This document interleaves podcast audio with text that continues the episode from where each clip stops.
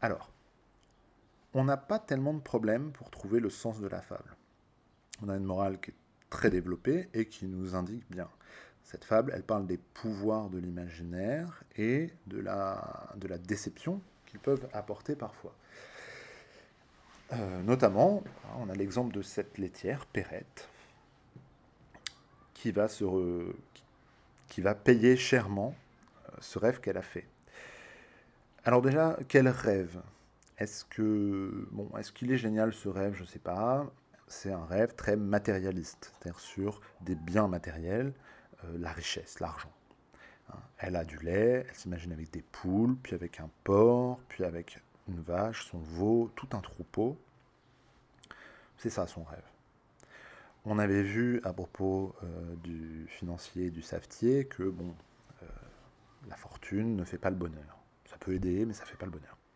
En tout cas, c'est son rêve. Elle rêve d'argent. C'est assez rigolo d'ailleurs, ça me fait penser à certains élèves. Je sais pas, c'était un truc de cette année, euh, il y a dû y avoir une émission, quelque chose, qui me parlait donc de gens qui font du troc qui échangent un objet contre un autre, et puis qui sont euh, malins, et qui arrivent à surévaluer les objets, machin, et tout, et qui, à partir d'un stylo bic, euh, vont finir avec une villa à Monaco. je vois, je regarde, quoi? Mais, qu'est-ce que tu racontes? Et, euh, Mais là, c'est exactement ça qu'elle fait. Hein, elle s'imagine s'enrichir comme ça, de manière assez invraisemblable. Parce que si c'était si facile, tout le monde le ferait, et tout le monde serait riche. Du coup, euh, si tout le monde était riche, personne ne serait riche. Être riche, ça suppose qu'il y a des gens qui sont moins riches. Euh, bref. Et comment ça se termine? Ça se termine de manière assez dure pour elle, parce que non seulement ce rêve euh, est annulé,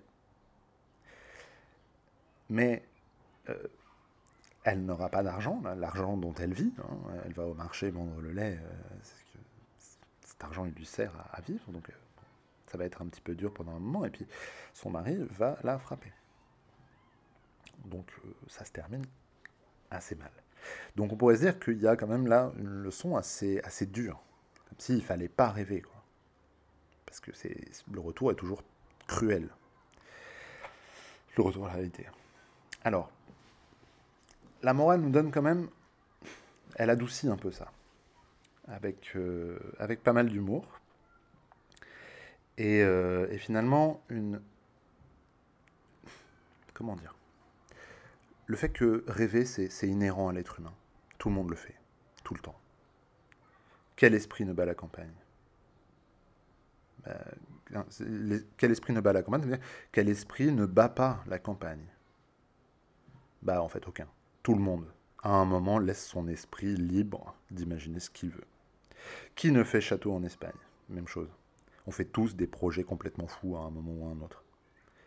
Picrochole, Pyrrhus, la laitière, enfin tous. Autant les sages que les fous. Donc c'est vraiment chacun son Jean Veillant. C'est quelque chose qui est partagé par tous les êtres humains. Il n'est rien de plus doux. Il n'y a rien de meilleur au monde.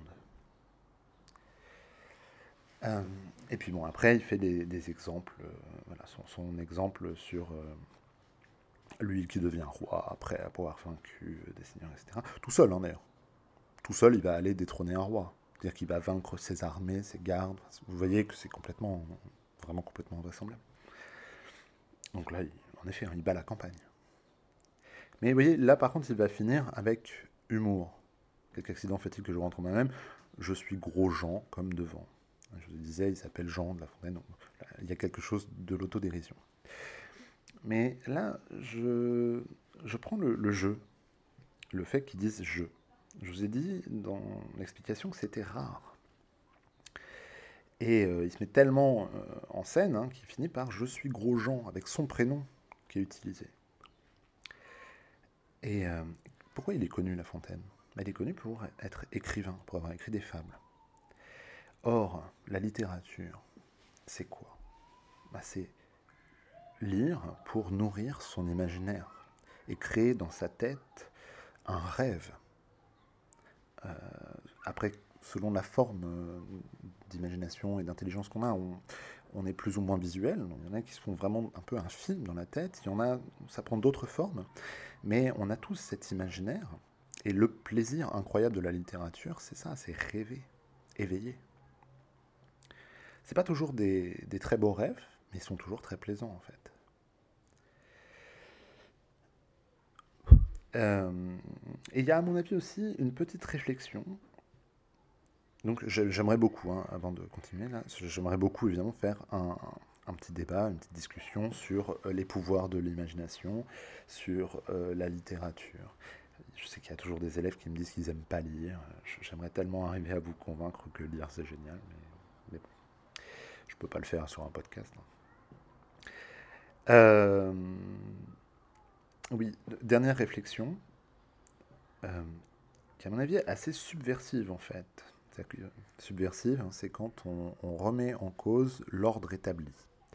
Quand on remet en cause le système, si vous voulez. C'est-à-dire que la fin, je m'écarte, je vais détrôner le Sophie.